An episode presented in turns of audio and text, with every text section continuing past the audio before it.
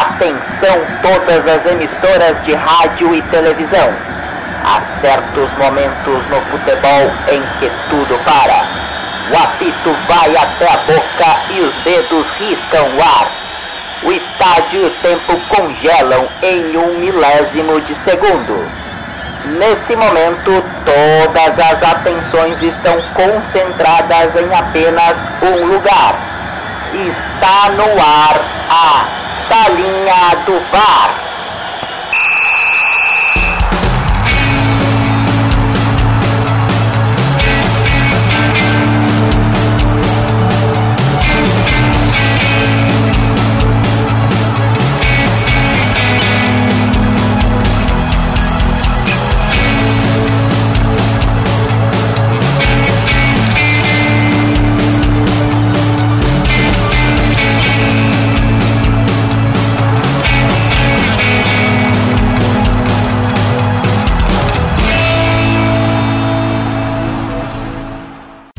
Eu sou o Will e sim, eu sinto saudades das oitavas de final do Campeonato Brasileiro. Eu sou o Marcelo Coelho e sai da frente que o meu Cortinas está atropelando. Bom, eu sou o Daniel Martins. Anotem, tá? Essa liderança do Corinthians vai ser mais curta que coice de porco. Eu sou o Rodolfo e as pessoas têm que botar na cabeça que Campeonato Brasileiro não é igual o refrão do clássico de Bom Bom Bom do famigerado grupo As Meninas. Nem sempre o de cima sobe, nem sempre o de baixo desce. Misericórdia. Meu Deus, eu ia comentar que que é isso. foi, foi, foi longe, curti. mas, mas vamos lá. E tá no ar mais um programa da Salinha do VAR. E hoje nós vamos falar sobre o campeonato mais disputado do mundo.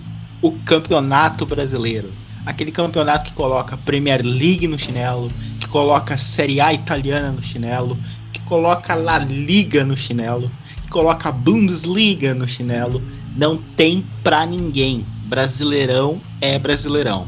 Concordam? Totalmente, totalmente. Brasileirão é aquele campeonato que é quase impossível dizer quem vai ganhar, né?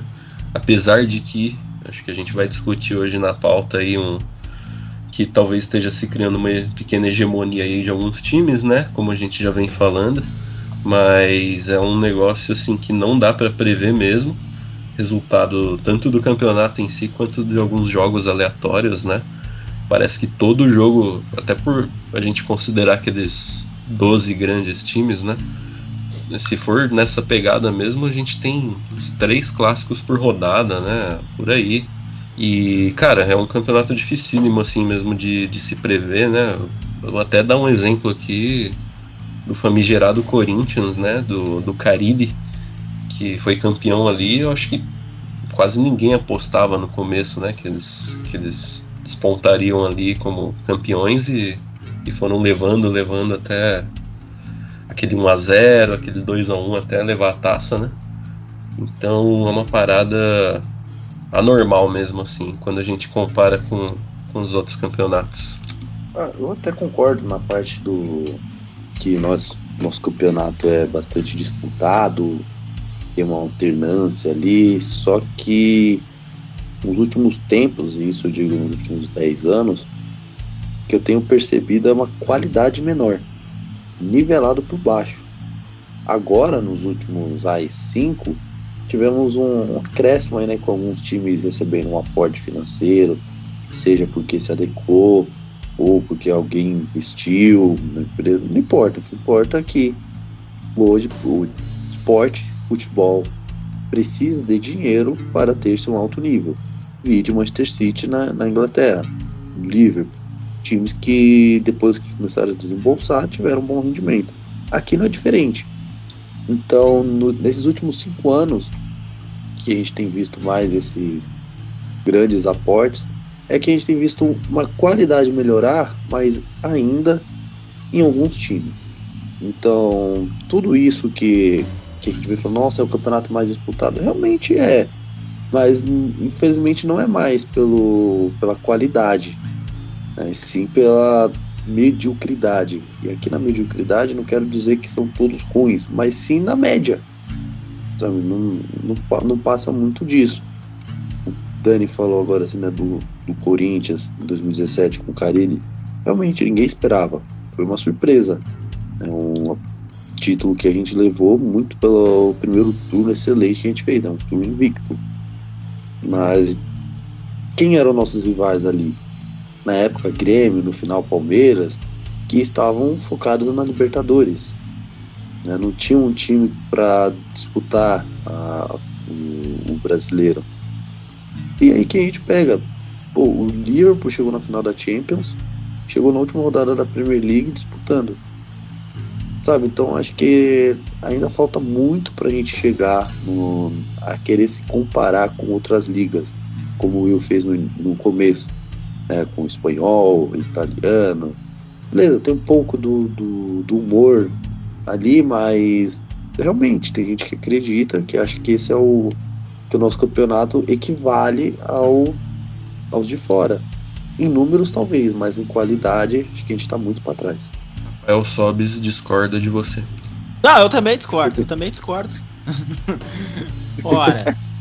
Não, eu acho que assim, eu acho que isso que o Coelho falou é bem pertinente, né? Eu acho que a, a régua do campeonato, principalmente do campeonato agora, né, o 2022, ela tá com uma régua muito muito baixa realmente, né? As equipes elas estão se nivelando por baixo, o campeonato ali do o 14 ali tá pela mesma distância de pontos entre a zona de rebaixamento e chegar na liderança.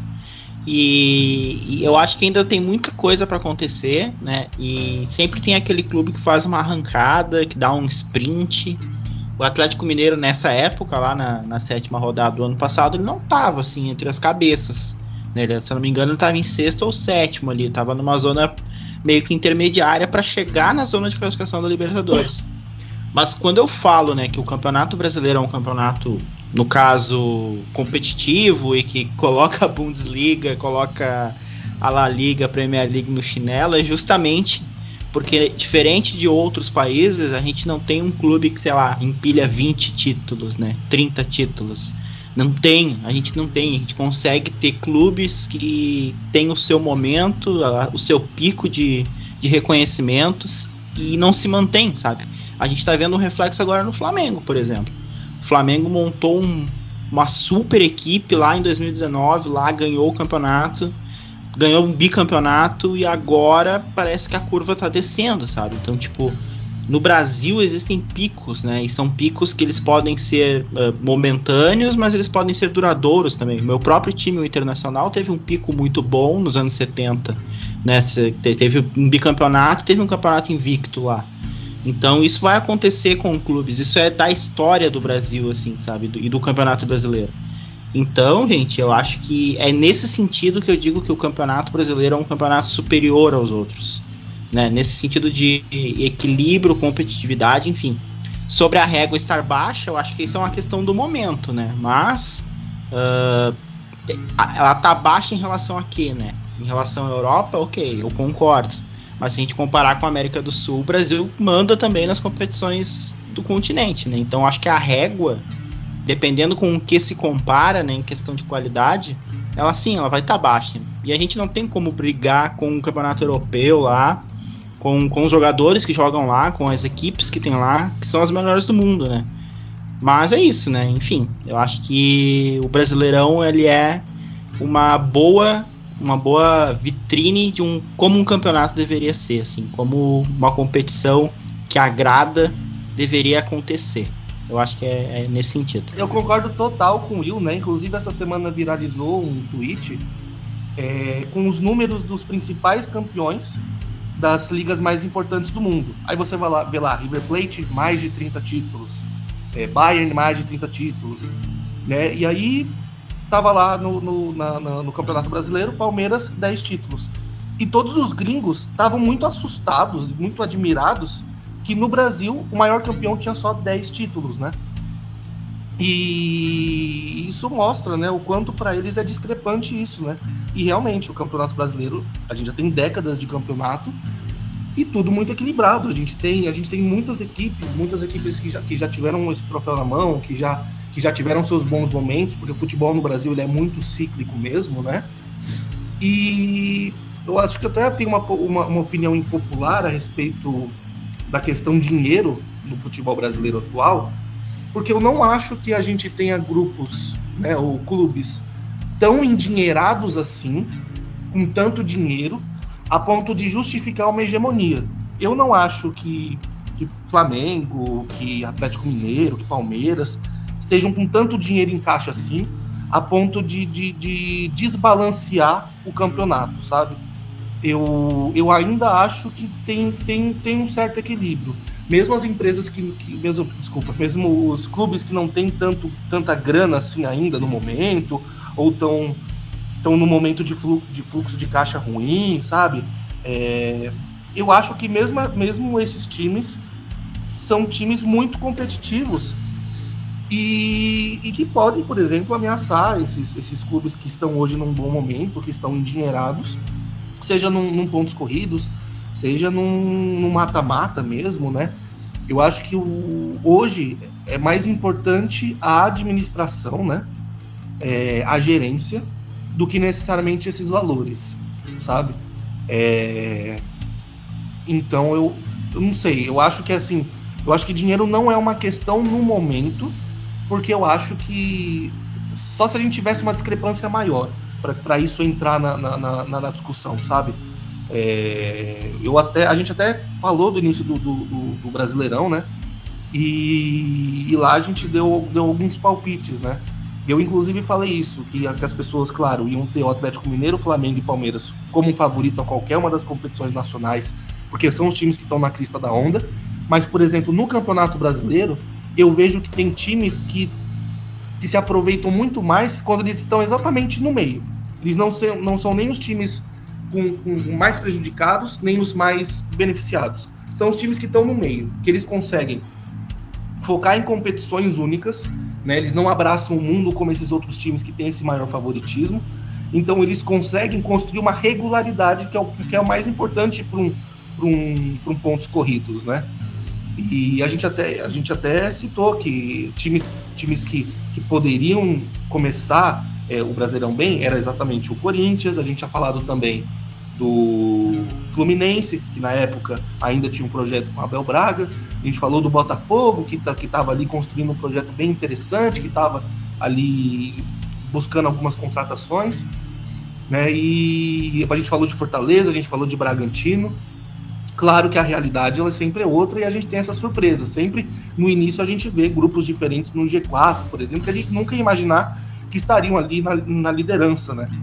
É, mas é um campeonato que ele é decidido na regularidade, né? no, no decorrer das semanas, dos jogos, né?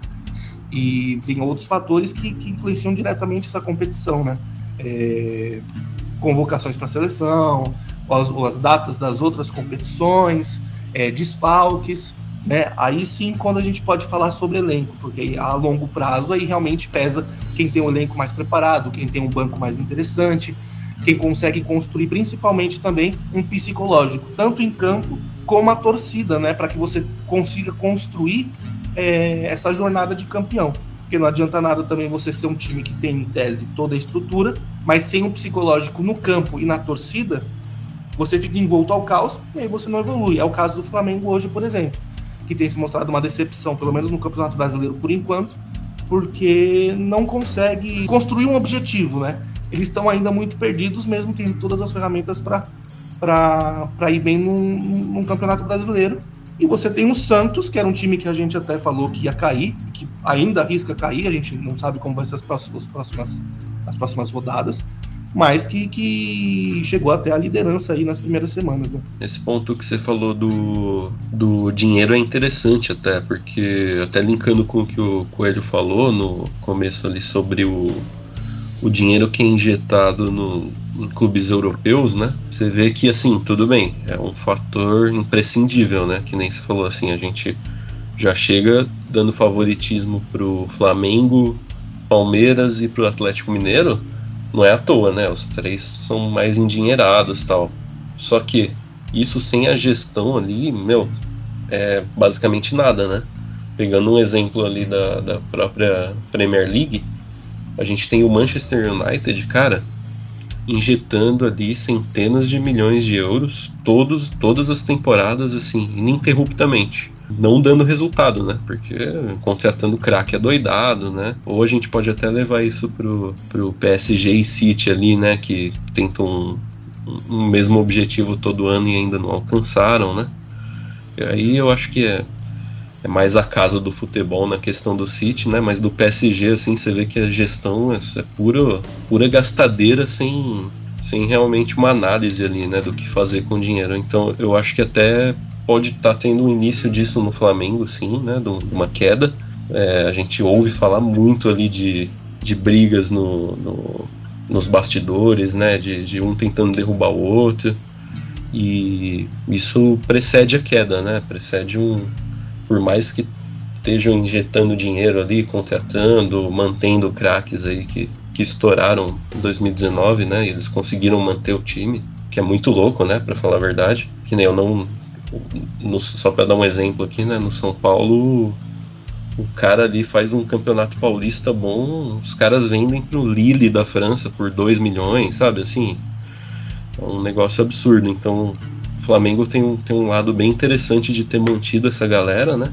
Mas se não mantiver a gestão ali do elenco, a gestão de, de, de de, de, dar continuidade para outros treinadores, né? Como a gente está vendo que eles têm uma certa dificuldade aí, sempre vivendo à sombra do Jorge Jesus, né? E aí o dinheiro acaba ficando meio que em segundo plano, né? Por outro lado, o Palmeiras está sabendo gastar muito bem, você vê que tá fazendo planos a longo prazo aí pro, com Abel Ferreira, né? É, tá tendo uma gestão muito boa aí, por mais que, que tenham tido críticas aí, né, com, com, com a busca do 9 aí, que a, falando que, tava deixando passar, né, a, a Leila, todo o pessoal ali deixando passar o momento ali de contratar um camisa 9. Mas no geral acho que a gestão tem sido muito boa do Palmeiras e é isso, né? Tem, tem muito time gastando muito. Eu lembro de temporadas em que o São Paulo tava no top 2 assim de gastar, sabe? No, só perdendo vai pro, pro, pro Atlético Mineiro, que acabou sendo campeão no ano X aí, vamos dizer, 2013, que ganhou a Libertadores. São Paulo sendo top 2 de gasto, sabe? Top 3, assim. E olha aí o resultado, né? Nove anos sem títulos. Então, ainda acho que tem um equilíbrio, sim. Concordo com, com o Rodolfo. Acho que tem um. É, é muito difícil de prever né, o que vai acontecer surgem times aí que a gente não esperava aí que compõem o G4, né? O, é, agora a gente espera, né? Porque eles já têm, já vem vindo bem há alguns anos, o Bragantino, Fortaleza. Mas pode ser que do nada aí um, um América Mineiro feche um, um G5, tá ligado? Então uma parada bem, bem difícil de prever. Ou o Corinthians ganha o Brasileirão aí que a gente tá dando como, como certo pro Flamengo, Atlético Mineiro ou Palmeiras, sabe? Ou o Inter ganha ou o Rogério Ceni consiga manter. Não é impossível pensar nessas possibilidades, né? O São Paulo no momento. Olha a tabela no, no momento atual, né? O Corinthians liderando com 14, né? Depois, um, dois, três, quatro, quatro times empatados com 12 pontos em segundo lugar. Então é sinistro, assim. Tem Botafogo com projeto grande, tem, tem o Inter tentando ressurgir aí, né? Chegar forte, tem Fluminense, enfim muito, muito maluco. É, e nessa questão da, da competitividade, né? É, cada ano parece que realmente, tanto o Brasileirão Série A como Série B, eles têm se mostrado mais competitivos mesmo, né? Você não pode vacilar com nenhum time, né? Porque se você, se você vê, por exemplo, os times dessa, desse ano aqui, do Brasileirão 2022, é muito difícil você imaginar quais vão ser os quatro que vão ser rebaixados, por exemplo. Porque é muito difícil é, time grande vai cair de novo, né? E, e, alguns times que, que a gente não esperaria, por exemplo, que fizesse uma boa campanha, estão mostrando um futebol muito interessante. Resta saber se eles vão conseguir manter ao longo do ano. E eles podem é, é, é conseguir aí uma vaga na Libertadores, uma vaga na Sul-Americana, né? Então é muito difícil, tá cada vez mais difícil, né? Principalmente para quem cai. Era, era, era, era difícil antes, mas tem se tornado cada vez mais difícil exatamente agora, porque causa da questão da cota, né, e tudo mais. Então, se você cai, vai ser cada vez mais difícil você subir para cima, exatamente porque aí você tem um corte muito grande no, no, valor que entra e também porque esses outros times eles estão cada vez mais competentes, né? Então hoje a, a guerra na Série B para subir de volta vai ser enorme e o time grande que vacilar aqui pode acabar caindo também no, no final do ano. Sim, concordo. É, das equipes aí que estão nesse, nesse bolo aí que o Daniel, Daniel citou ali dos, dos primeiros do campeonato, né? Ainda tá tudo muito obscuro, né? Eu sempre lembro de uma fala do, do Guardiola, né? Que ele fala, ele fala o seguinte, né? Um campeonato se ganha e se perde nas primeiras oito rodadas e nas últimas oito rodadas, né? No caso do Brasileirão é impossível chegar num, num denominador comum sobre essa declaração, né? Porque ali até Atlético Paranaense em 12 com 9 pontos pode chegar em primeiro, né? E, e, já, já teve outras arrancadas aí de times que estavam lá embaixo e conseguiram chegar em primeiro, ainda mais agora aí que tá tudo embolado. Mas uh, olhando assim as partidas, os resultados assim, eu acho que o Botafogo, o Botafogo é um time que tem muito para crescer na competição. Eu já cravo aqui que eu acho que ele vai ser o melhor colocado do Rio de Janeiro. Eu acho que ele vai terminar na frente do Flamengo, do Fluminense. Eu acho que está muito bem estruturado o projeto de SAF deles, né, de investimento. Trouxeram bons jogadores, né? Acho que está com uma equipe bem, bem formatada, assim. E, e, até pegando um gancho também do que vocês já comentaram de investimento, eu acho que isso faz muita diferença. Eu acho que equipes que investiram pesado, elas tiveram um bom retorno, né? Vídeo Flamengo, vídeo Atlético Mineiro, vídeo Corinthians lá quando teve a ESL lá investindo com Tevez, Mascherano. Então, eu acho que se tem investimento pesado e planejamento, as coisas acontecem de forma natural, né? Pegar as equipes que tiveram sucesso, isso aconteceu, de fato, né? O investimento ocorreu e, e o título veio, né? Eu não, eu não, lembro assim de um investimento que ah, investiu e o negócio não, não deu um retorno, né?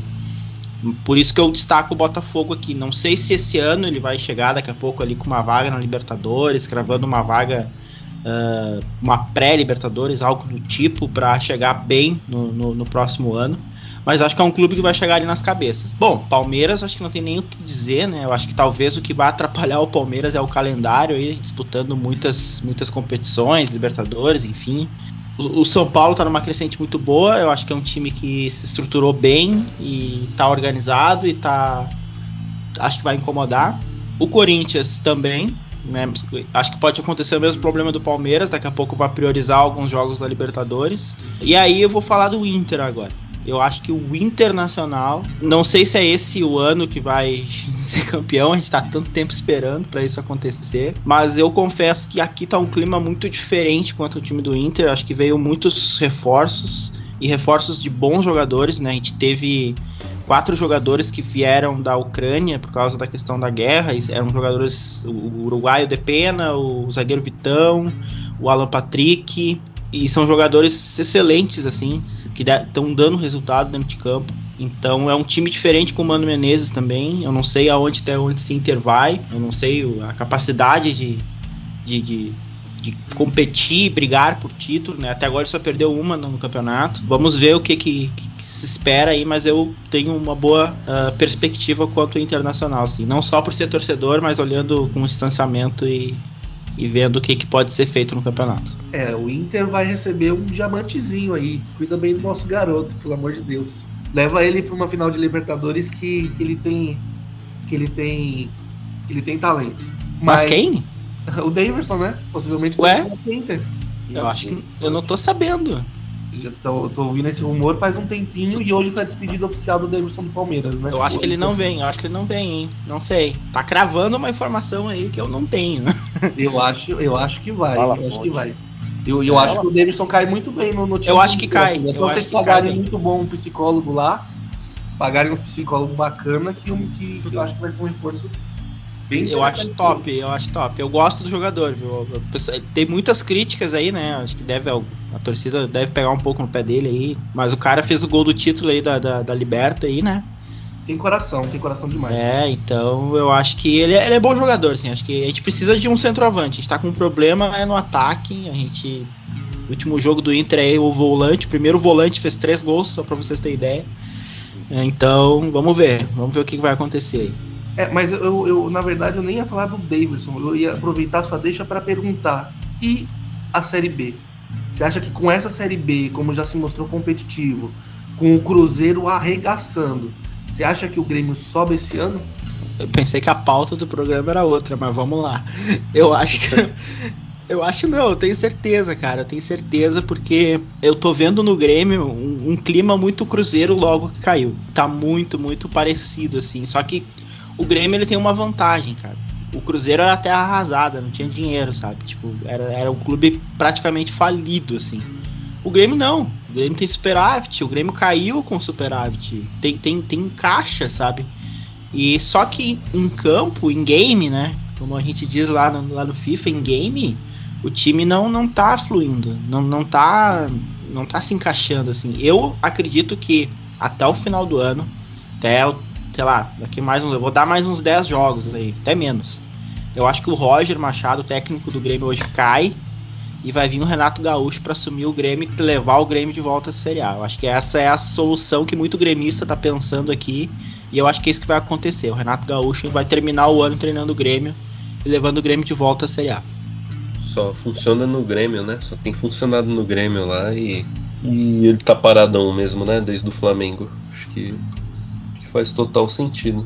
Voltando aqui pra Série A, né?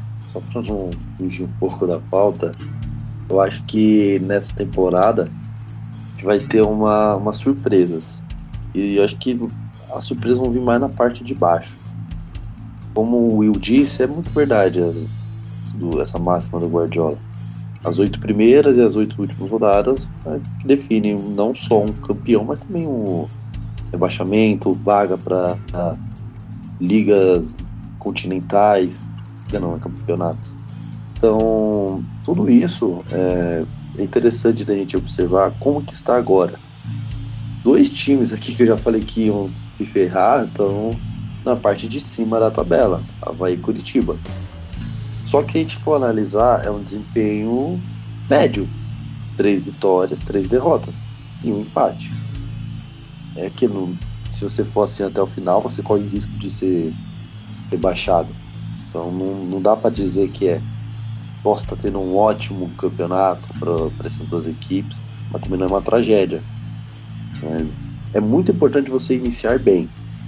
Não significa que você não vai ser rebaixado, mas significa que você tem algo a mostrar. Então, se a gente for analisar aqui os quatro primeiros, Corinthians, Palmeiras, São Paulo, Atlético Mineiro, desses, né, o, até para levar para o sexto ali, Botafogo e Santos, o que eles têm em comum?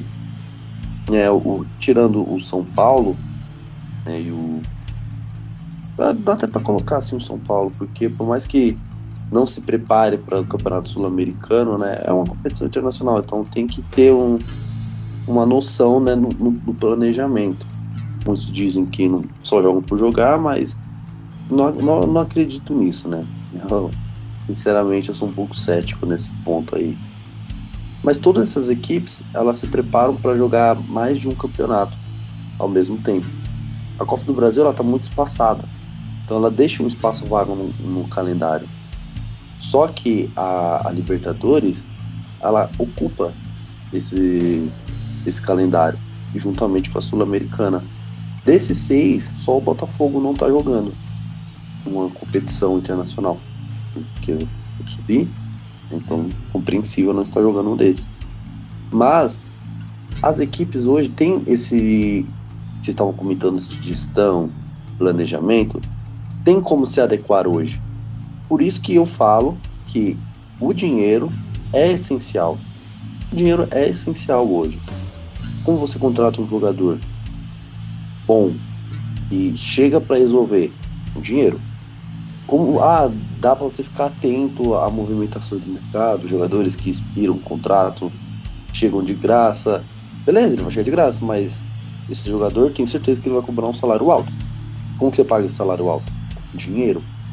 Se você não tem dinheiro em caixa, você tem que fazer uma coisa como, por exemplo, o Corinthians fez. Né? Readequa suas contas. Tira jogador que não está jogando, empresta o, o clube emprestado que foi pago o salário. Mas tudo isso ainda assim gira em torno do dinheiro. Então, esse, esse planejamento financeiro, juntamente com o planejamento de calendário, é essencial para esse começo de temporada. Vai chegar uma hora que não vai ter mais como. Não vai ter mais como. Vai ser num, lá para metade do brasileiro, ali no final do primeiro turno, início do segundo, gente vai ter uma divisão. Então é essencial esse momento que não tá no início da temporada, é o início de campeonato, né? Mas já teve o estadual antes. Mas o clube, o time não tá tão desgastado, mas já, já tem uma moral ali, já tem um, uma liga crescendo, né? No, entre o elenco, mas não não tá desgastado fisicamente. Não todos os clubes, né? Tem uns que sofrem muito com lesão agora, mas isso é um outro ponto. Então isso é essencial para disparar. E eu vejo esse planejamento em muitos times agora, por isso que eu acho que está muito equilibrado. Então, se a gente for pensar, pô, o América, Havaí, Curitiba estão lá em cima, é da gente ficar atento, porque os clubes que estão lá embaixo é Bragantino, Atlético Paranaense e Flamengo. Clubes esses que se chegarem numa fase da Libertadores, né, não, não avançarem mais, sua atenção estará voltada inteira para o campeonato. E eles vão lá para cima brigar. Pode ser que não, não ganhe um título, não consiga ficar entre os quatro primeiros, mas eles vão estar tá com a atenção voltada para isso. E é aí que vai dançar metade desses clubes aí no, na metade, no, nesse bolo. Não dá para cravar quem vai ser o campeão, não dá para cravar quem vai para Libertadores. Para ser rebaixado, eu acho que também não dá ainda para cravar. Né? O nosso lanterna, o Fortaleza, que acabou de carimbar sua vaga para as oitavas, né? São heróica do, do, do, clube. Só que não dá para dizer que ele vai ser rebaixado. Tá em último, tem um ponto, perdeu cinco, beleza, mas acho que vai ser a mesma situação de quando foi ser eliminado da, da Libertadores. Não sei, hein? Eu discordo. É, eu, eu também fico com o pé atrás, viu? Eu acho que sim, tem muita coisa para acontecer ainda, tem resultados que podem favorecer o Fortaleza, mas o Fortaleza hoje está na mesma situação que, por exemplo, o Grêmio estava no ano passado. Só que tem uma diferença. O Grêmio, é, a essa altura, na rodada. Qual rodada que a gente está? Sete? O, é, Grêmio tava com, o Grêmio tava com dois pontos e o Fortaleza está só com um. Então acho que é um grande, é um grande sinal, sinal vermelho para o Fortaleza para ficar esperto para correr atrás dessa, dessa, dessa, dessa mudança aí nos resultados. Até porque para mim é uma tristeza enorme o Fortaleza cair. Fortaleza é um dos times que eu mais tenho simpatia mesmo. Eu acho que se não fosse palmeirense eu seria for, é, torcedor do Fortaleza, porque eu gosto muito do, do time, gosto da torcida e eu acho uma tristeza absurda que nós não consigamos manter na, na, na, na, na Série A as Leoninas do Fortaleza. É uma perda enorme para o futebol brasileiro não contar com a presença delas. Não, fato, é um problema muito grave você tá com um ponto. Né, depois de sete rodadas, na verdade seis, né? Não jogou um ainda. Mas estamos indo para a oitava rodada. Realmente é um problema. Né? Só que ele ainda tem muito campeonato para eles. Claro, é, tem que abrir o olho. Se ficar acomodado disso, não, dá para recuperar, dá para recuperar, acontece que nem um Grêmio mesmo. E aí é só no, na temporada seguinte a marcando a Série B lá. Filho. Pois é, e, e, aí entra um fator determinante, né? O Fortaleza se classificou para as oitavas da Libertadores. Só que, cara, isso vai prejudicar o Fortaleza na Série A. Porque o Fortaleza vai poupar jogadores para jogar as oitavas e daqui a pouco não vai adiantar, vai ser eliminado. Porque por mais que a gente goste do Fortaleza e, e ache uma equipe legal, interessante, eu, sinceramente, eu acho que ele não vai muito longe na Libertadores. Eu acho que se passar das oitavas, assim, ó, vai ser um troféu gigante, assim. Né? E, e se tu não olhar pro Campeonato Brasileiro, pô, o Fortaleza das seis primeiras partidas perdeu cinco, gente. Perdeu cinco. Ele tá com, pra mim, tá com um pé na Série B já. É, eu, eu só não. É, é assim, tem que tomar muito cuidado mesmo. Mas assim, só não dá para cravar mesmo o pé porque é o que a gente tá falando do Brasileirão mesmo, né? Muito, muita loucura. Tipo, o São Paulo do Crespo ano passado, ele ganhou lá o Paulistão tal. Aí chegou no Brasileirão, eu lembro que foi uma draga, assim, foi acho que lá pra oitava rodada que conseguiu a primeira vitória, algo assim, né? E a gente ficou na lanterna uma cota também, assim. É, é, é chega no final do campeonato, é, tá uma coisa muito embolada ali, né? Tipo, os caras que estão perto do rebaixamento ali entre 15 16 é, se, se somar ali mais três pontos, o cara tá indo pra Sul-Americana, quase indo pra Libertadores, sabe assim? Nono lugar, oitavo. E então assim, é complicado. Eu, eu também acho que eles vão ser des desfavorecidos assim por causa do da Libertadores. Só que dá para entender também, né? Porque é a primeira participação deles, eles vão querer ir muito longe mesmo. É, vai ter retorno financeiro, né? A cada fase, fase que eles avançam, o retorno é maior, né? O negócio vai escalando ali para os milhões e tal, fora os patrocínios, né? Que eles vão conseguindo. Então, meu, acho que eles vão arriscar mesmo, assim. E para eles é complicado, né? Diferente de um, um Palmeiras que tá lá arrebentando, mas ainda tem elenco para no mínimo se segurar ali entre os primeiros, né? Talvez não seja campeão, mas vai se segurar bem ali. É, e o Fortaleza já tá fazendo história na Libertadores, né? Sim. Eles terem já se classificado, eles estarem lá lutando. Hoje tiveram um resultado é, impressionante, sabe? É, é, é, talvez seja uma oportunidade de ouro. Então, então eu não sei. Então talvez faça sentido também arriscar a permanência na Série A, priorizando isso, sabe? Porque é algo importante pro, pro clube construir, sabe? É, não sei. É, é difícil, é difícil cravar isso, né? Mas parece uma oportunidade muito boa para poder gastar, estando preocupado em se manter na Série A, sendo que você já sabe o que é ir e voltar da Série A, né? Não sei. Não sei, eu, eu, queria, eu queria, saber como os torcedores se sentem em relação a isso, né? Verdade. Devem estar eufóricos, mas preocupados, né? Com essa posição aí no Brasileirão. Precisa urgente começar a vencer. Simples não vai ser. Mas o que eu tenho, vai, dá pra dizer como torcedor, analisando de fora. Beleza, passamos para as oitavas, mas acho que o, o, o, próprio clube mesmo, os torcedores já sabem que das oitavas não, não passa. Não, talvez não seja nem necessário jogar com um time titular mas, ou, ou reserva. Faz um misto. Tá? Tendo de olho a realidade do clube, que teve no, no, ano retrasado, no campeonato retrasado, a sua primeira disputa né, no campeonato internacional, que foi para a Sul-Americana, e esse ano né, conquistou o acesso para Libertadores, a primeira da história. O clube não vai aceitar tão fácil assim, né, ficar fora de mais uma né, competição internacional. Não, peraí. Vamos tentar buscar pelo menos a Sul-Americana para a próxima temporada. Então acho que no, a derrota vai. Claro, toda derrota dói. Mas não vai doer tanto assim pro teu de Fortaleza. Acho que ele vai entender quando eles forem eliminados na, nas oitavas. É, a gente, a gente tá cravando aqui uma eliminação breve do Fortaleza, né? Então. Mas é, é, é a tendência, né? Se a gente olhar a, a, a Libertadores e, e, as equipes que estão chegando, são equipes bem mais fortes assim que o Fortaleza. Acho que a façanha já foi feita, como vocês já comentaram. Mas uh, vamos falar aí de campeonato atual. Assim, eu queria fazer uma pergunta para vocês. Vocês acham que o Flamengo vai sair dessa situação ou o Flamengo vai continuar como tá? Vai mudar de treinador? Vai, vai seguir? Por que, que eu tô perguntando do Flamengo, né? Porque o Flamengo até um tempo atrás era um case de sucesso. Né? E de repente, não sei o que aconteceu, as coisas estão mudando.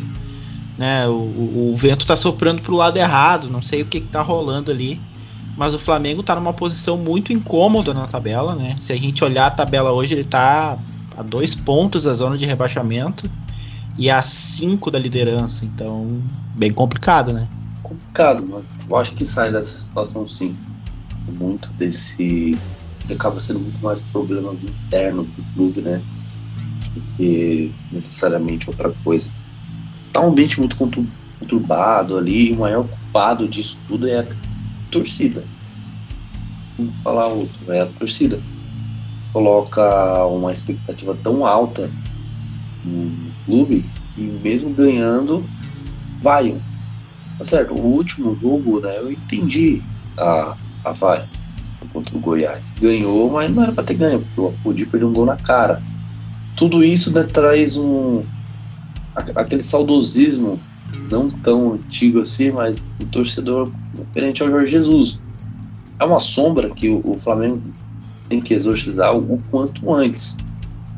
Era até ideal, né, ser o Jorge Jesus agora, né? Era só ter esperado uma semana em vez do Paulo Souza. Mas beleza, já, Paulo Souza tá aí. Ele não é um mau treinador. Não é ruim. Só que a expectativa que estão colocando em cima dele não, não, não dá para ser preenchido, porque ele tem que percorrer um caminho exato, que é o mesmo que Jorge Jesus percorreu. E a vida não é assim, você tem que percorrer o seu caminho, não dos outros. Mas eu acho que isso aí vai mudar assim. Você, é dois caminhos que eu vejo. Ou a torcida se faz as pazes com, com o Souza, né, o português, ou então ele, ele vai sair no, demitido na primeira derrota por um pequeno, assim, uma derrota mais feia. Ele será mandado embora e vão atrás de Jorge Jesus. Acho que Jorge Jesus ele quer retornar né, ao futebol brasileiro. Tenho minhas dúvidas que seja realmente o Flamengo e não a seleção né, no final do, do ano, quando o Tite vazar. Mas, né, se o Flamengo eu acredito que ele vá para lá sim. Eu acho que o problema do Flamengo, como eu citei no começo, eu acho que é emocional. Puramente emocional. E quando você não tem emocional, é, não adianta. Nada do que você construir no futebol, por mais que você tenha bons jogadores, um bom técnico, uma torcida uma torcida gigante, muitos sócios torcedores, dinheiro entrando, patrocínio, estádio, cacete. Não vai adiantar. Se você não tem um emocional estruturado, se você não, não, não enxerga, não tem paciência para enxergar o objetivo, nada vai acontecer. Nada. E para mim é isso que o Flamengo se tornou. Eu acho que eu acho que é um caos enorme. São muitas vontades. É... Tem um, eu acho que é um pensamento infantil e imaturo da torcida, uma presidência muito molenga. E todos deixam o Jorge Jesus esse fantasma sobreviver aí no imaginário do Flamengo. Deixam ele até influenciar diretamente, colocando problemas dentro do clube, né? Como aquela declaração ridícula que ele fez sobre o Paulo Souza e que, que, que ia esperar o Flamengo até dia 20. Até dia 20 era o prazo para chamar ele, entendeu? É ridículo isso, é ridículo. É... Eu tô adorando ver isso, quero que continue mesmo, não me importo com o Flamengo. Não acho que isso vá detonar os projetos deles. Eu acho que eles só estão perdendo tempo mesmo, porque o Flamengo é isso. Eles têm um elenco muito bom que por si só pode responder, entendeu? Mesmo que eles estiverem com problemas, eu acho que eles ainda estão tecnicamente muito reforçados e para poder continuar trazendo resultados e tudo mais, né? Só vai ser imperfeito, não vai ser longe do que eles podem atingir. Então, para mim, eles só estão perdendo tempo. Eu acho que isso não vai, não vai influenciar negativamente eles a, a, a longo prazo, não. Eu acho que eles só estão perdendo tempo e um tempo precioso para construir coisas, né? É, então, por mim, por mim, o Flamengo pode pegar fogo mesmo, não me importa nem um pouquinho. Mas se fosse eu, se fosse o meu time, eu estaria muito irritado. Muito irritado, principalmente com a torcida, que é mimada, que é que é prepotente, que é arrogante e que não tem paciência, que não consegue esperar um projeto se solidificar, entendeu? Eu tenho dó profunda do Paulo Souza, tenho dó de alguns jogadores que são criticados a troco de nada, entendeu? Eles estão queimando os próprios jogadores, eles estão eles estão destruindo os próprios jogadores, sabe? É, os jogadores vão ter que começar a sair do clube, vão ter que, enfim, tirar um ano sabático ou ir para outra, para outra equipe, porque os caras estão queimando, os caras estão vaiando as, os jogadores a troco de nada, vaiando o técnico, sabe? É, eu acho ridículo, essa situação do Flamengo é completamente ridícula. Concordo, cara. Assim, falando de torcida, né? Eu quero que eles fiquem lá para baixo mesmo. Mas agora do que eu acredito é que seja momentâneo mesmo, por mais que haja falta de gestão e tudo mais, o dinheiro tem uma influência absurda assim, né? A gente falou aqui que o ideal é ter a gestão junto com o dinheiro para dar o resultado, né? É, mas o, só o dinheiro por si só já, já dá uma, um grande up, né? Então acho que eles uma hora ou outra vão sair de lá, talvez não ganhem nada de relevante aí nesse ano, a, a curto prazo assim, mas acho que eles saem dessa, vão lá assim disputar G4, G5.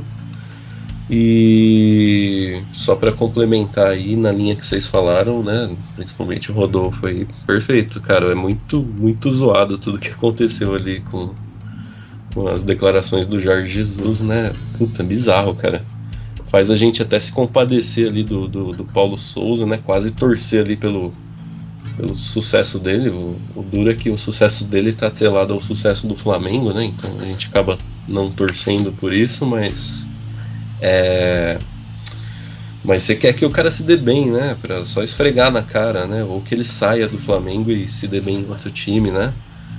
É, pra, pra eles ver se aprendem, né, cara? Porque comprar esse barulho do Jorge Jesus, ter, sabe? Depois de ter falado aquilo tudo lá, e os caras ainda vão lá e cantam o nome do cara, levam um cartazinho, volta Jorge Jesus, sabe? Eu acho se rebaixar num nível assim, sabe? Muito tosco. Não é, é como se o cara fosse maior do que o time.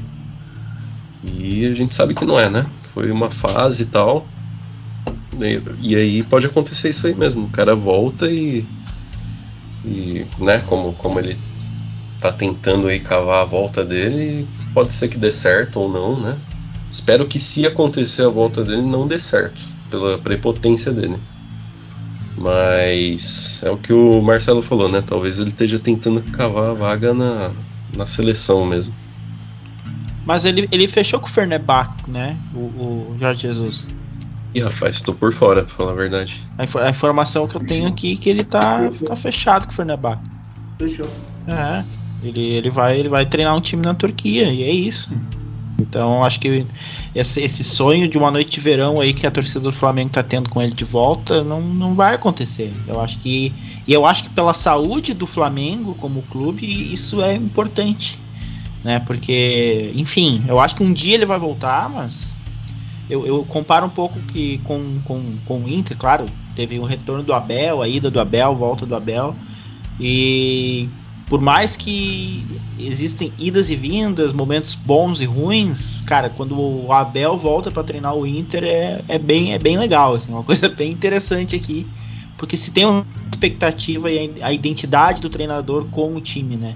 Mas eu acho que o, o, Flamengo tá numa nova fase. Eu acho que ele precisa. Ele voltou a ser o Flamengo de sempre, gente. Né? Que é o Flamengo que é esse Flamengo aí, cara. É esse Flamengo que tá aí nessa posição na tabela e daqui a pouco vai brigar ali para chegar numa, num G4. E é isso. E é esse é o Flamengo que eu sempre vi. Né? Eu não vi a fase do Zico, mas eu, é o Flamengo que desde que eu nasci eu vejo.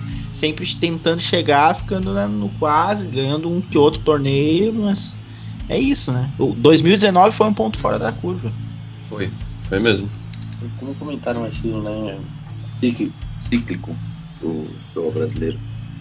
Um ponto extremamente fora da curva essa, esse desempenho do Jorge Jesus. Difícil imaginar quando será repetido na intensidade né, e tempo que foi. Mas eu acho que tinha que ser exorcizado logo esse, esse fantasma. Até pra torcida ver que não vai acontecer. Para de pedir o cara de novo. Entende o momento, sabe? É complicado. Porém, ao mesmo tempo, é o Flamengo que está falando. Tudo castigo é pouco. Paguem as famílias.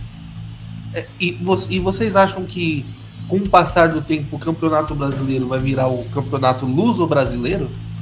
Vocês acham que vai acabar acabar sendo, sendo sempre essa essa, essa, essa, nova, essa, essa nova formação? Elenco brasileiro, técnico português? Eu acho que é uma moda, cara, assim. É uma moda. Deu, deu muito certo com o Jorge Jesus, né? E acho que ele foi ali o, o estopim, né? Tanto que eu lembro que quando o Abel chegou, houve muita, muitas críticas ali, né? Falando, putz, o cara treinou o Paok da Grécia, né? Que que é isso? E deu certo pra cacete também. Mas aí, tipo assim, agora né, vem um monte, assim, né? O Paulo Souza, o, do Corinthians aí, né? Eu, eu acho que é um meio que um mini surto coletivo assim que vai passar relativamente falando, sabe? Não vai ser tomado totalmente o futebol, mas durante alguns anos ainda vai, vão ter alguns times aí, tipo, tipo essa proporção que tá agora, sabe? Um, um quarto aí dos times com técnico português. E, e deve, deve ser um ciclo mesmo aí que deve, deve diminuir em breve. Eu acho que é uma moda também, eu acho que é algo de momento. Eu acho que agora todo mundo quer um técnico português para chamar de seu. Mas eu acho que isso vai acabar gerando, sabe, um, um efeito cascata assim no futebol brasileiro. Não que vai ter uma contratação abusiva assim de técnicos estrangeiros, mas eu acho que os técnicos brasileiros vão ser forçados a melhorarem, né, a subirem de nível, a, a estudarem mesmo, né, irem irem se, se atualizar mesmo para conseguir mesmo construir né, carreira no Brasil. Eu imagino isso também, que terá um upgrade dos treinadores brasileiros forçado. É que a moda hoje, não digo nem português, mas estrangeiro. Temos o Voivoda no Fortaleza, o técnico do Cruzeiro também, se não me engano, é uruguaio. Então, pô, a gente tá percebendo que até os times né, que não são do eixo ou que estão na Série B estão já buscando esse mercado. Não, não, não é mais um será que vamos apostar? É, tá no gosto do, dos clubes. Só que eu não acho que isso será uma tendência. Né? Eu realmente acredito que seja, seja uma moda nos próximos anos. Assim, vai, é uma fase. Mas isso vai forçar os treinadores de hoje a buscarem um espaço no sol. Eles vão falar, pô, preciso voltar a trabalhar na Série A. Para eu trabalhar na Série A, preciso me destacar. Para eu me destacar, preciso estudar, preciso novas formas, preciso saber o que, que eu posso entregar de novo para, o, para os clubes. É, querendo ou não, a vida é dessa forma, né? Se você não se atualiza, você fica para trás. Então acho que é muito bom essa essa chegada né, de novos treinadores no nosso mercado, até para essa renovação. Não que os treinadores brasileiros sejam ruins, né, eu acho que passa muito pela que eu comentei no início, né, o momento do futebol aqui no Brasil. E quando você tem um, um, uma demanda neste, neste campeonato de tal forma, não tem como você esperar que os treinadores sejam diferentes às vezes não tem nem tempo para treinar, então acaba que o seu seu desempenho fica condenado à mediocridade. Então por isso que eu acho que seja bom essa chegada de novos treinadores né, e não só trazer por trazer como fizeram alguns clubes no ano passado, mas buscar um nome que realmente tem um trabalho, né? O Botafogo, o Corinthians realmente fizeram. É, foram atrás de um treinador que fala, beleza, de fora é, mas o que, que você faz? Então acho que esse seja o principal ponto nessa busca e que vai fazer os treinadores brasileiros evoluírem. É, eu acho que é uma fase né, essa, essa aí de treinadores portugueses, mas a gente tem dois trabalhos que são ok. Jorge Jesus foi um raio que passou, caiu em 2019, ganhou tudo que tinha para ganhar. Mas o trabalho do Abel Ferreira é afirmativo. É um cara que tem uma sequência de títulos, né, de, de, de um ano posterior. Uh, se acontecer uma terceira, um terceiro trabalho nesse sentido de um técnico português que vem para cá com outro clube conquista títulos, eu acho que bom, aí já não é mais uma, uma moda. Eu acho que aí é uma afirmação total nessa nesse nesse mecanismo, né? nessa, nessa nova proposta de portugueses uh, treinarem clubes brasileiros e fazerem dar resultado. Então, pô, não tem como mais questionar o trabalho de um, de um técnico português, porque tem ações afirmativas que validam né, o trabalho do cara. Então isso vai acender o alerta justamente para os brasileiros se qualificarem, mas acho que vai contar com uma invasão aí de, de mais portugueses vindo.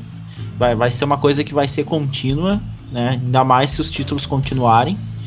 E bom, questão de técnico estrangeiro, o Inter teve muitos técnicos estrangeiros nos últimos anos, né? É, de Miguel Angel Ramírez, Diego Aguirre, é, Cacique Medina, E agora, depois desses três aí que não, não, não fluíram em nada, o clube trouxe o Mano Menezes, né, que é brasileiro. Uh, e tá oito jogos sem perder, oito jogos invicto, né, desde que assumiu. Então, não sei, não sei o que que se é, o mano por conhecer a aldeia, né? Aqui no sul a gente fala que o treinador conhece a aldeia quando já teve cancha, já passou por clubes do, do estado, né? Então o mano é um cara que conhece a aldeia. E talvez o, o, no momento da carreira do mano, o Inter precise do mano e o mano precisa do Inter nesse sentido, né? E isso foi uma coisa que ele falou na entrevista e eu espero que isso dê certo, então. Então acho que a febre de técnicos estrangeiros, pelo menos no Inter, ela passou. E, mas aí tem muitos outros treinadores aí. No Sport Recife é um treinador paraguaio. Uh, o Atlético Paranaense, antes de ter o Filipão, estava com um treinador português também, um jovem, que era até assessor do Paulo Autuório. Enfim, uh, acho que questão de técnico estrangeiro sempre vai ter pela filosofia de jogo, né? Pela ideia, ideias novas, oxigenar um vestiário, enfim. Mas as invasões portuguesas elas vão acontecer com as afirmações de, de títulos aí, não só do Abel Ferreira, que precisa de mais técnicos portugueses assumindo clubes aqui no Brasil e se, se afirmando com títulos. Né? Vamos ver o Corinthians aí, que daqui a pouco pode ser um case de sucesso também vocês quiserem comentar aí a expectativa de vocês quanto aos seus times aí, em qual parte do, da tabela que vocês acham que eles vão, vão finalizar, com tudo, toda essa, essa, essa dificuldade de prever que a gente comentou aí durante o episódio, né? Mas numa pegada de chute mesmo, assim, se quiser falar a posição exata ou, ou a parte da tabela que você acha que seu time vai fechar o campeonato. Olha, eu não sei vocês, mas o meu time ele tá líder agora. Né? Somos top 1 aqui do Campeonato Brasileiro. E se eu for chutar para dizer uma posição que meu time vai terminar na 38 rodada, apesar de eu ser muito otimista, eu acho que a gente não vai ser o campeão ainda. Enfrentar muitos percalços no caminho, a gente não tem um elenco tão abrasivo para a gente fazer diversas opções apesar do, do VP ter colocado esse rodízio, né? Alguns jogos a gente vê que não funciona. Então, exatamente por isso que a gente não vai ser campeão. Mas eu acho que a gente termina em terceiro ou segundo. Então eu coloco entre os quatro primeiros ali. E a gente só vai ser campeão se realmente hum, a sorte estiver ao nosso lado. É, eu vou cravar aqui que o Internacional de Porto Alegre vai ser o campeão brasileiro. Não quero nem saber, não quero nem saber, gente. Eu tô há muito tempo esperando. E muito mais do que qualquer outro torcedor da Série A aí, a gente tá esperando há muito tempo. Naftalina, né? É, olha aí, ó. Naftalina. É, mas então a gente está esperando e vai acontecer. Eu acho que já passou do prazo há muito tempo já, já bateu na trave muitas vezes. E não tem outra posição para mim dizer que o Inter vai acabar senão a primeira. Mas, né, como é Inter, né, e como os últimos acontecimentos aí, os últimos campeonatos não não não, não afirmaram, né, o, o, o Inter como um dos favoritos, eu vou cravar aqui que eu me contento com o G4 tá? O G4 eu me contento ali, uma vaga direta na Libertadores, pelo menos. Mas eu, eu quero é o título, então Internacional de Porto Alegre vai ser o campeão brasileiro. Mano Menezes aí vai fazer um, o, o clube vencedor aí, chegou, arrumou o vestiário, o time tá bem e nós vamos chegar no título. Cara, você falou bateu na trave, eu consegui lembrar do Edenilson! 41 anos! Nossa, cara, não dá nem me fala, cara. Nossa. Desesperador, desesperador. É, Raça deu um título pro Flamengo. É, eu. Eu não vou falar que o Palmeiras é campeão porque eu vou tentar sair do óbvio, mas no fundo, no fundo, eu acho que o Palmeiras vai ser campeão, porque eu acho, eu acho que vai ser o título que a gente vai ganhar esse ano. Eu não, não acho que a gente vai ganhar a Libertadores de novo, porque é uma façanha muito grande, né? Eu me contento com, a, com, com os recordes que a gente que a gente tem batido até então mas a gente está muito favorito a ganhar a Libertadores e isso me deixa meio cabreiro. E Palmeiras e favoritismo não combina. Então acho que a Libertadores a gente não vai ganhar. Eu acho que vai ser o, vai ser o Brasileirão lá no fundo. Mas não vou falar isso para não ser óbvio. Então eu vou cravar aqui que o campeão do Campeonato Brasileiro 2022 vai ser um time que, que, que não foi favoritado. que foi desacreditado, inclusive desacreditado nesse programa aqui. E eu espero aqui a retaliação no momento em que esse time for campeão. O campeão vai ser o grande Havaí, desrespeitado pelo senhor Marcelo Coelho, que disse que os 12 únicos fãs do Havaí iam fretar uma Kombi para vir para São Paulo para bater nele. Falou que o Ressacada é nome, não é nome de estádio, é nome de, de festa de faculdade particular. Ridículo, ridículo. Isso é patético. O Havaí vai esfregar na cara do senhor Marcelo Coelho, de todos que duvidam de, de, suas cores azul e branca, entendeu? Tudo bem, o fã revoltado do Havaí, eu, eu vou registrar aqui. Tá, tá, tá gravado. Está gravado. Se o Havaí não for rebaixado, eu pago o jantar para você. Ok. Fã revoltado do Havaí. Perfeito, tá registrado então. Tá registrado. E o contrário, e o contrário, o Rods paga o jantarzinho? Ficou, ficou assim, acertado? Pago, pago, pago, pago o jantar. Fechado então. Aperto de mão. Aperto de mão virtual. Tá aí, o date tá marcado. Ah, com ciúmes. Ah, eu moro longe, queria tá. Não, e eu, Isso. e eu ainda, ainda aumento a minha aposta aqui. Eu não só pago o jantar pra, pra, pra, pro, pro salinha do VAR. Eu vou vestido de havaiana. Tá bom? Cuidado, ótimo. Cuidado. Já vai preparando. Vai tá como? Eu vou cobrar. Preparando aí a fantasia. Eu, eu vou com o Rodolfo, tá? Acho que o Havaí vai ser campeão. Não, zoeira. Havaí é o, é o Leicester brasileiro, né? É, não, não. Vamos falar sério. Eu acho que. Eu, eu, num dos nossos programas aí anteriores eu falei que o Palmeiras ia ganhar, né? Eu fui nessa linha aí do Rodolfo. Mas assim. As coisas mudam, né? Brasileirão é, é loucura. Tanto que eu tinha cravado que o querido Peixe ia ser rebaixado. Eu já não concordo com minha própria afirmação. Eu vou dizer aqui que o São Paulo vai terminar em terceiro lugar, tá? Eu acho que a parada vai engrenar. Já tá engrenando, né? Já tá engrenando. Acho que aos poucos ali a gente tá, tá acertando o, o, as peças, né? As reposições também. O Rogério Senna tá, tá começando a acertar bem. Uma hora vai ter que conciliar ali com as com as com o mata-mata da Sul-Americana, né? Que vai ser um problema. Que, que aí ele vai ter que parar de usar os reservas igual ele tem usado até agora na Sula. Mesmo assim, acho que a sequência vai ser boa. Não boa o suficiente para ser campeão esse ano, ok. É, mas aí também campeão, putz, tá dificílimo cravar, cara. É, o que eu falei ali, pode ser o Corinthians, pode ser o Atlético Mineiro, o Inter, não sei. Mas meu chute pro Tricas é isso aí, terceiro lugar. Então é isso. Encerramos aqui mais um programa da Salinha do VAR. Acompanhe a gente nas redes sociais, Instagram, Twitter, como arroba salinhavar. Escute o programa também no nosso site, salinhadovar.com.br e também nos principais agregadores de podcasts.